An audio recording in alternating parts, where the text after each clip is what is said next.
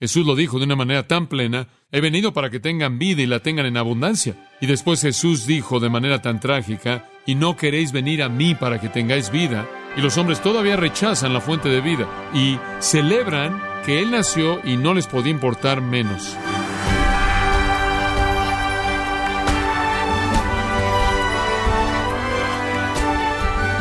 Sea usted bienvenido a esta edición de Gracia a vosotros con el pastor John MacArthur.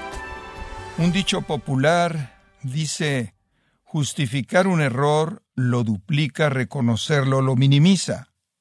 Contrariamente a esto, cuando hablamos de tratar el pecado, la última estrategia de la persona para aliviar la culpa es justificarla. ¿Quieres saber qué lleva a las personas a este tipo de conducta?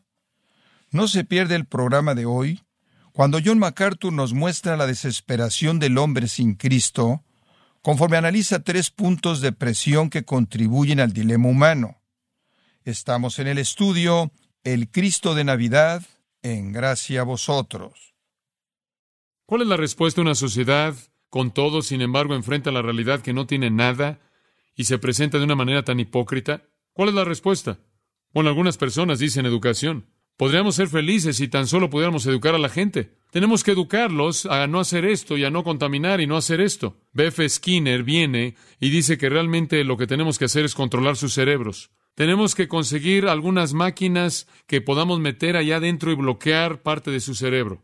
Bloquearemos la parte criminal y bloquearemos la parte de tener demasiados bebés y bloquearemos la parte de la contaminación y controlaremos a todo mundo y vamos a tener a un grupo élite de personas quienes van a estar a cargo de esta fábrica de bloqueo y entraremos y vamos a colocar las pequeñas máquinas ahí y vamos a hacerlo.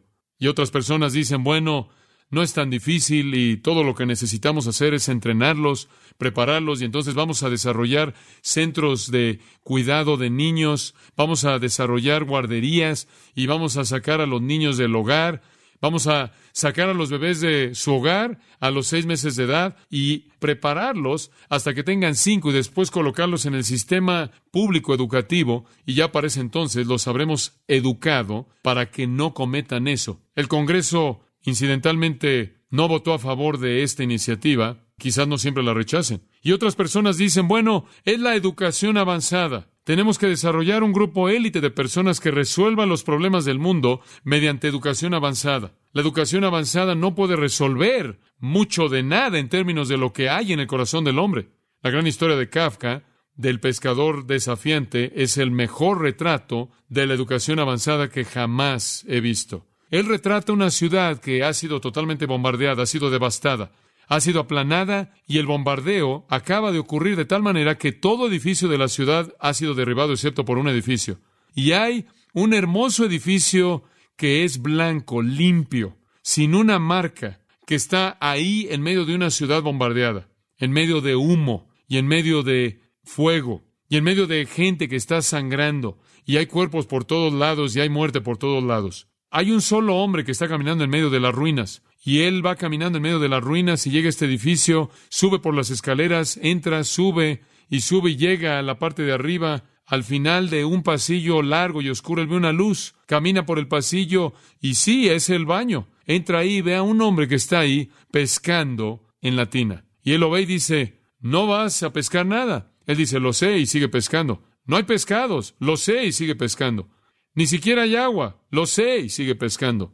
Kafka dice que eso es la educación avanzada. Es aterrador. ¿Qué es lo que está diciendo? Él está diciendo que la educación avanzada es alguien allá arriba buscando algo que no está ahí, mientras que el mundo está muriéndose porque no está enfrentando los problemas reales.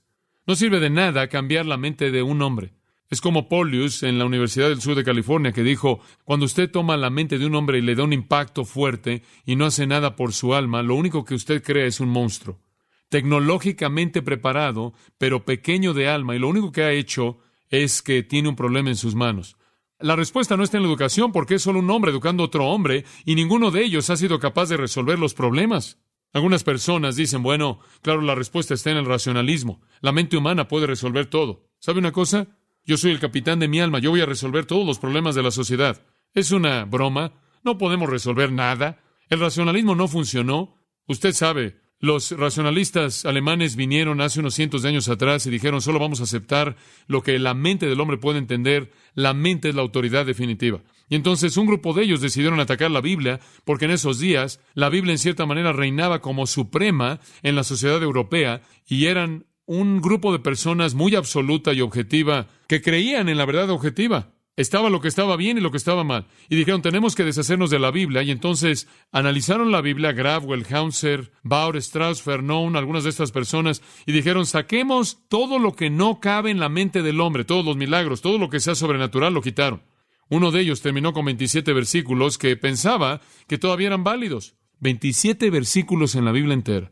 Usted sabe, ahí estaban, y por allá había una montaña, y por allá había un valle, usted sabe, y eso era todo. Pero ¿sabe lo que sucedió? No les tomó mucho tiempo darse cuenta de que cuando habían hecho eso habían crucificado sus almas porque no había nada sobrenatural cuando no hay ningún Dios y ese anhelo profundo en el corazón del hombre que dice hay un Dios en algún lugar nunca puede ser satisfecho y estaban en agonía, en agonía absoluta. Y entonces hubo un movimiento en Europa conocido como neortodoxia y Karl Barth un teólogo alemán decidió simplemente nos matamos a nosotros mismos, hombres. Tenemos que meter algunos milagros de regreso.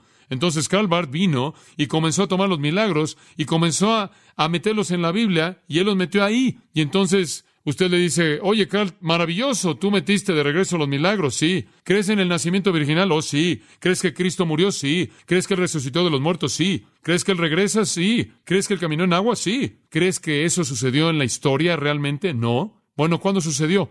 Bueno, sucedió en una historia el Geische super duper. Dice usted, ¿qué es eso, Carl? Como puede ver, él quería los milagros, pero no los quería lo suficiente como para volverlos a colocar en el lugar en el que debían estar, en el lugar que pertenecían. Él los colocó en una neblina. Esa es la razón por la que cuando él llegó al final de su vida, él nunca explicó lo que quiso decir. Al final de su vida alguien dijo, ¿qué es lo más grande que jamás conociste? Lo único que él pudo decir fue, Jesús me ama, esto sé porque la Biblia dice así. Como puede ver, todos ellos descubrieron que el racionalismo no funcionó. Digo, no funcionó el quitar a Dios, no funcionó el no tener milagros, no funcionó. Usted no podía responder al hambre del corazón de un hombre, el garfio eterno en el cual busca enganchar su destino. Inclusive cuando los regresaron a la mitad, eso tampoco funcionó porque tuvieron que crear un ambiente que no era real. Y después, claro, hay gente que vino y dijo, oh sí, la respuesta está en la religión. Todos tenemos que regresar a la religión. Y entonces vino la religión, misticismo, religiones orientales, legalismo y todo tipo de religiones concebidas. No hay fin a las religiones. No hay fin, créame. No puedo mantenerme al día con ellas. La gente dice, ¿has oído de esta? Alrededor de una vez por semana oigo de una nueva. La religión no sirve. La religión es el hombre inventando a Dios. Eso es al revés. La religión dice, y el hombre creó a Dios en su propia imagen. La gente trató de buscar a Dios y por eso creó a Dios. No querían al Dios de la Biblia, porque es demasiado demandante. Ellos no querían las normas que él estableció y por eso inventaron las suyas. Kierkegaard lo llamó un salto de fe. Usted simplemente desarrolla lo que quiere y salta ahí, amigos. Y usted le pregunta a un teólogo liberal, bueno, ¿cuál fue tu salto? Oh, eso es algo de lo que no hablamos. Es mi primer orden de experiencia. He estado en contacto con el orden santo. He tocado el suelo de ser. ¿Acaso eso lo confunde?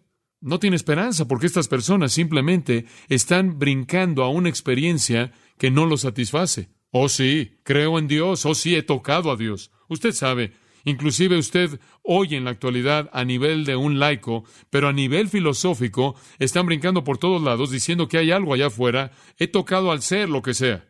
Una vez que el filósofo comenzó a brincar, todo el mundo empezó a saltar. Y poco tiempo después el artista comenzó a brincar en sus propias experiencias que no lo satisfacían. Solía ser que cuando usted iba a un museo de arte, oh, ahí hay una pintura hermosa, allá hay una dama, allá hay un hombre, allá hay un pequeño, allá hay un caballo, allá hay una montaña, y ahora usted va y pregunta, usted sabe, ni siquiera sabe lo que es. Y sucede en la música. Escucha algo de la música de John Cage. Se oye como si dos camiones de basura hubieran chocado.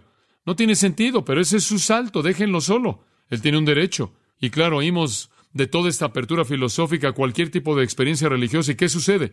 Viene en el ocultismo, viene en el misticismo oriental y cautiva la mente de la gente. Viene en la MT, en la meditación trascendental y arrastra a todas estas personas que están ahí sentadas, que están abiertas a cualquier cosa que aparezca. Pero después de todo lo que se ha dicho y hecho, pueden tratarlo en todas esas áreas.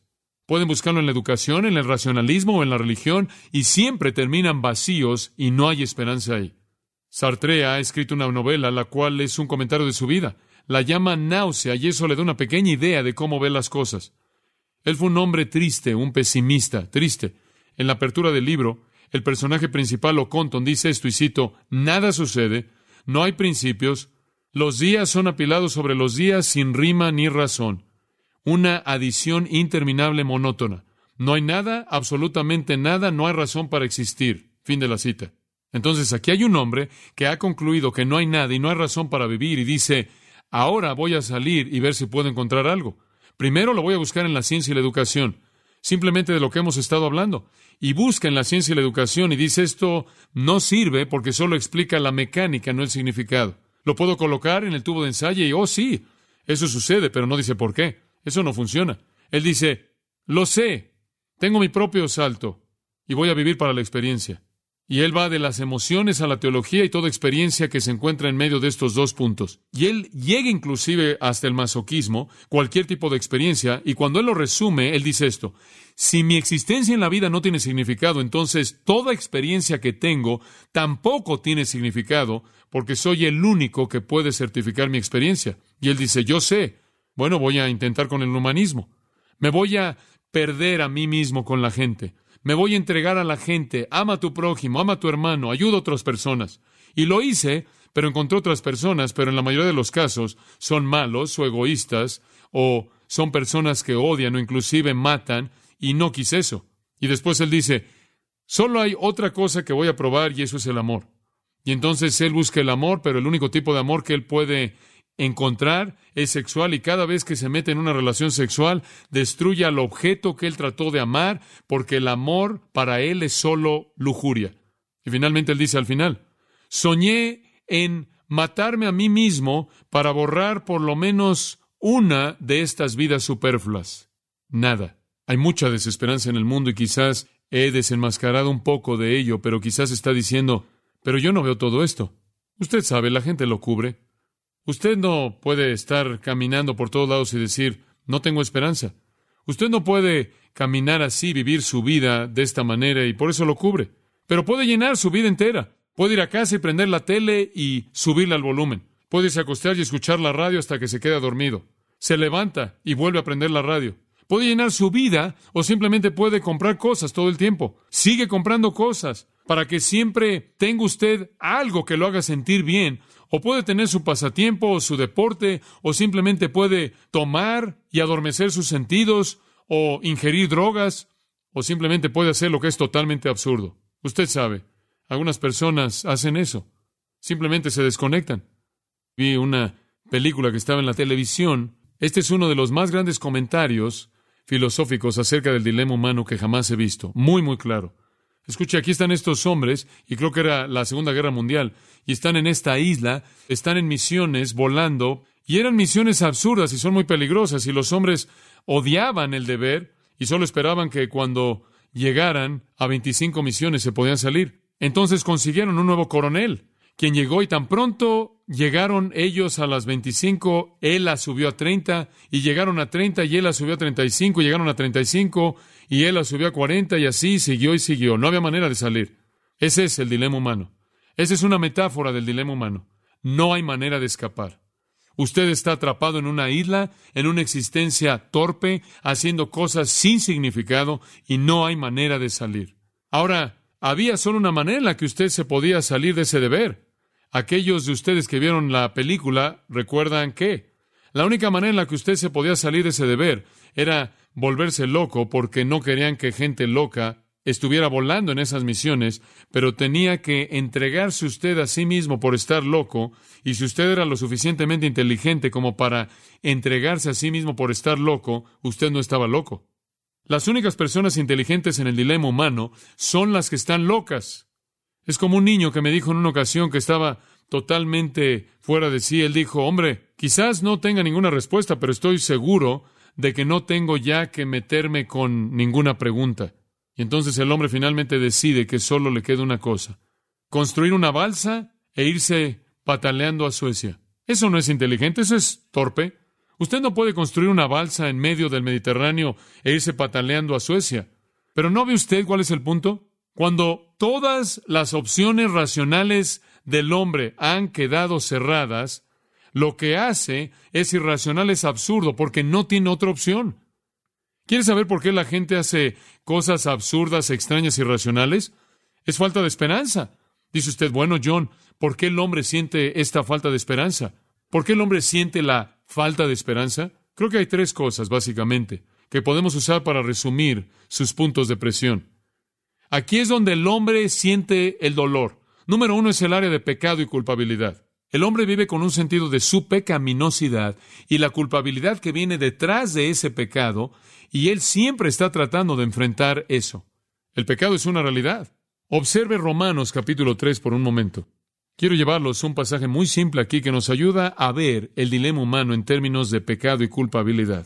En Romanos capítulo 3, y usted sabe, aquí es donde la Biblia entra, y como puede ver, la Biblia está diciendo, mira, sabemos lo que está pasando. Usted sabe. ¿Quiere saber por qué existe el dilema humano? Y las escrituras le van a decir a usted de manera precisa. La Biblia le habla al hombre. Ahora, lo que usted tiene en Romanos 3, versículo 10 es lo siguiente. Como está escrito, no hay justo ni aun uno. Comenzamos al reconocer que Dios dice que no hay personas justas, que solo hay personas injustas. No hay quien entienda, no hay quien busque a Dios. ¿Sabe usted que cuando Adán pecó, qué fue lo primero que hizo? Él corrió y se escondió. Y los hombres han estado corriendo y escondiéndose de Dios desde ese entonces. No buscan a Dios. Todos se desviaron, aún se hicieron inútiles. Es una palabra en el griego que significa echarse a perder como la leche. Es leche que se ha acidificado. No hay quien haga lo bueno, no hay ni siquiera uno. Sepulcro abierto es su garganta, con su lengua engañan, veneno de áspides hay debajo de sus labios. Su boca está llena de maldición y de amargura. Sus pies se apresuran para derramar sangre. Quebranto y desventura hay en sus caminos, y no conocieron camino de paz. No hay temor de Dios delante de sus ojos. Ahora ahí tiene usted un resumen de la pecaminosidad del hombre. Está en su boca, está en sus pies, está en sus manos, está en todo lo que él hace porque el hombre es un pecador. El resultado de esto es que él siente culpabilidad. El versículo 19 habla del hecho al final del versículo de que todo el mundo se ha vuelto culpable delante de Dios. El pecado tiene una consecuencia. Usted no puede pecar y no sentir los resultados. Es como el dolor. Cuando usted daña su cuerpo, su cuerpo envía impulsos que le dicen que usted ha hecho eso. Y su conciencia, y entonces yo respondo al pecado con impulsos de culpabilidad. Y la gente corre como loco para cubrir eso. Beben, toman drogas, duermen, van al psiquiatra y desesperadamente quieren que alguien les diga no es tu culpa que seas como eres. Tu mamá no debería haberte encerrado en el closet cuando eras un niño o siempre haberte dado el plátano más pequeño, usted sabe, y tu hermana recibió el plátano más grande o lo que sea. La gente quiere abandonarse a sí misma al pecado y quieren salir de la consecuencia, pero no pueden salirse y por ello tratan de escapar en áreas en las que realmente no hacen nada más que magnificar la realidad de su pecado. Lo justifican. Hoy en día, la última estrategia para aliviar la culpabilidad es justificarlo. Hemos perdido nuestra moralidad y por eso podemos hacer eso. Ahora de pronto el pecado es macho, ¿no es cierto? O el pecado es algo que está de moda. Lo que esté pasando, yo estoy metido en eso. El pecado es natural, es solo natural, hombre, es biológico, es liberado. Todos estábamos bajo esa esclavitud, ahora hemos sido liberados. Todas estas estrategias para enfrentar nuestra culpabilidad, pero es algo hipócrita, realmente nunca resuelve el problema.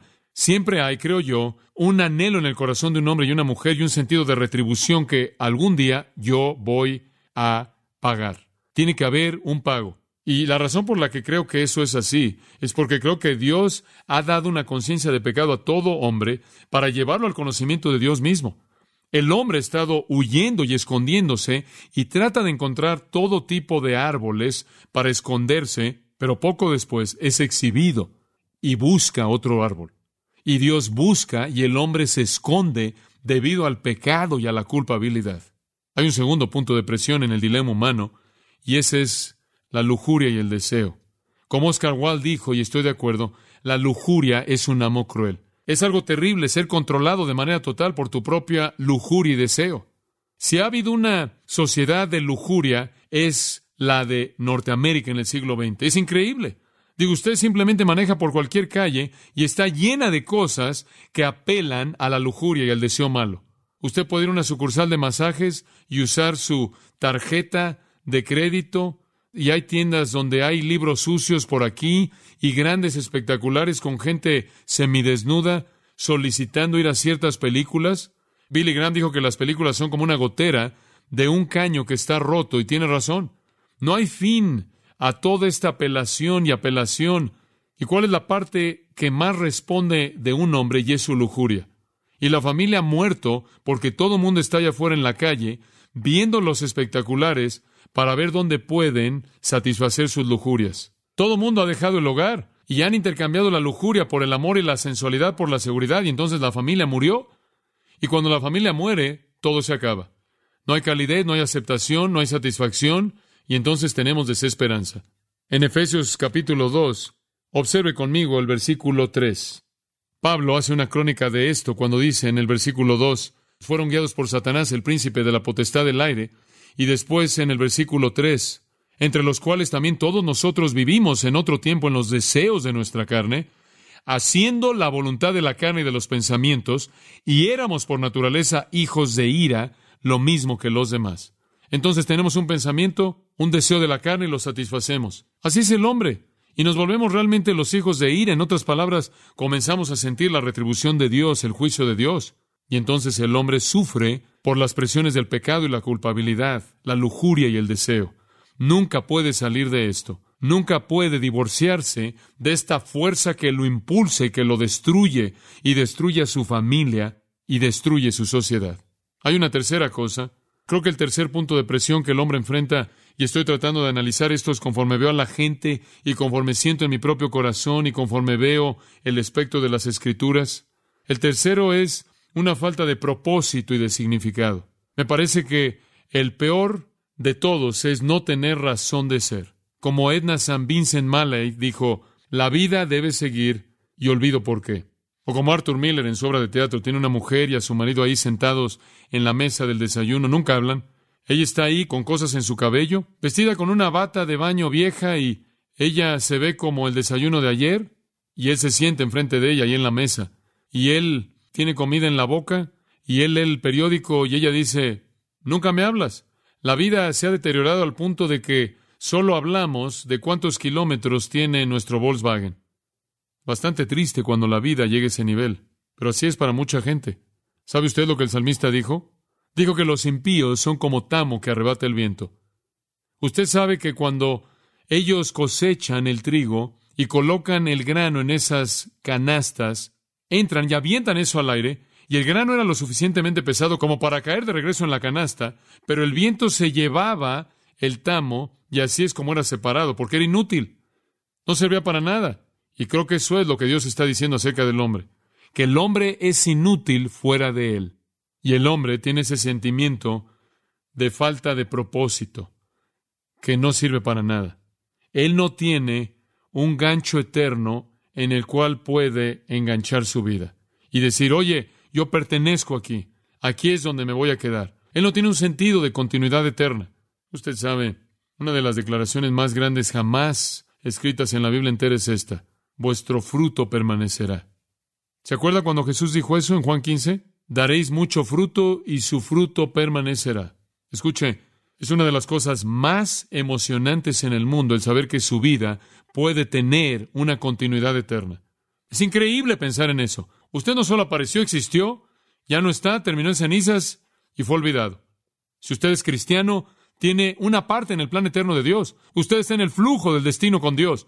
Si usted no conoce a Cristo, usted simplemente deja de existir en esta tierra y ha perdido el propósito de su ser. Tiene que haber un punto de referencia en el universo. Tiene que haber un gancho en el cual usted cuelgue su vida, una roca, un estándar, una fuente de vida abundante. Tiene que haber significado en algún lugar. El deísta viene y dice, Dios es una fuerza cósmica que está ahí arriba en algún lugar. Bueno, es agradable saber eso, pero no me toca. El fatalista dice, Dios es simplemente un bromista práctico, y el hedonista religioso dice, Él es un abuelo glorificado, y el panteísta dice, Él es todo, y alguien más dice, Él es el aguafiestas cósmico, y el cristianismo viene y dice, Él es un Dios amoroso, soberano, santo, justo, y Él es el gancho en el cual puedes colgar tu vida. Y Él ha venido a este mundo y Él nació como hombre y un bebé en Belén, y esa es la Navidad. Y me atrevo a decir que si usted tiene una fiesta sin la realidad de Cristo, la fiesta es una farsa. Quiero destrozar su fiesta y ofrecerle una verdadera fiesta, una verdadera celebración. Jesús es Dios.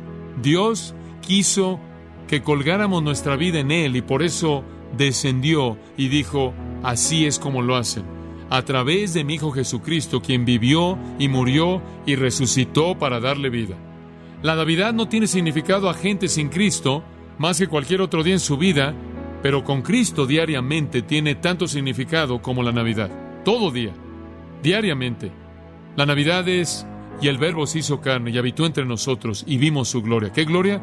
La gloria del unigénito del Padre, lleno de gracia y de verdad. Vimos que fue Dios y le entregamos nuestras vidas. Eso es Navidad. Y la Navidad no es nada más que eso.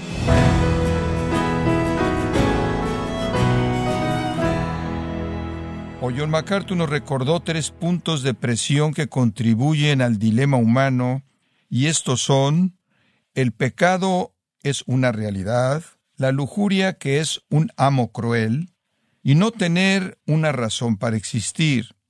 Parte de la serie El Cristo de Navidad, aquí en gracia a vosotros. Estimado oyente, le invitamos a leer el libro Nuestra suficiencia en Cristo, escrito por John MacArthur, donde nos enseña cuál es la provisión de Dios para vivir completos en Cristo. Lo puede adquirir en gracia.org o en su librería cristiana más cercana. Y también le comento que puede descargar todos los sermones de esta serie El Cristo de Navidad, así como todos aquellos que he escuchado en días, semanas o meses anteriores, animándole también a leer artículos relevantes en nuestra sección de blogs en gracia.org. Si tiene alguna pregunta o desea conocer más de nuestro ministerio, como son todos los libros del pastor John MacArthur en español, o los sermones en CD que también usted puede adquirir, escríbanos y por favor mencione la estación de radio por medio de la cual usted nos escucha en gracia a vosotros. Es importante conocer no solo el país y ciudad de donde usted nos escucha, sino también la radio. Para quienes contactan nuestro ministerio por primera vez, pueden solicitar una copia del mensaje de promoción sin costo alguno, un mensaje por oyente únicamente. Si usted vive en los Estados Unidos o Puerto Rico, escríbanos a Gracia Vosotros, P.O. Box 4000, Panorama City, California 91412 o puede escribirnos a través del siguiente correo electrónico radio arroba gracia punto org. Y en nuestra oración que Dios haya obrado en su vida y hablado a su corazón, desafiándole y ministrándole por medio de la enseñanza de su palabra. Y tenga presente que sus oraciones son vitales y que puede ofrendar a gracia a vosotros yendo a nuestra página en gracia.org.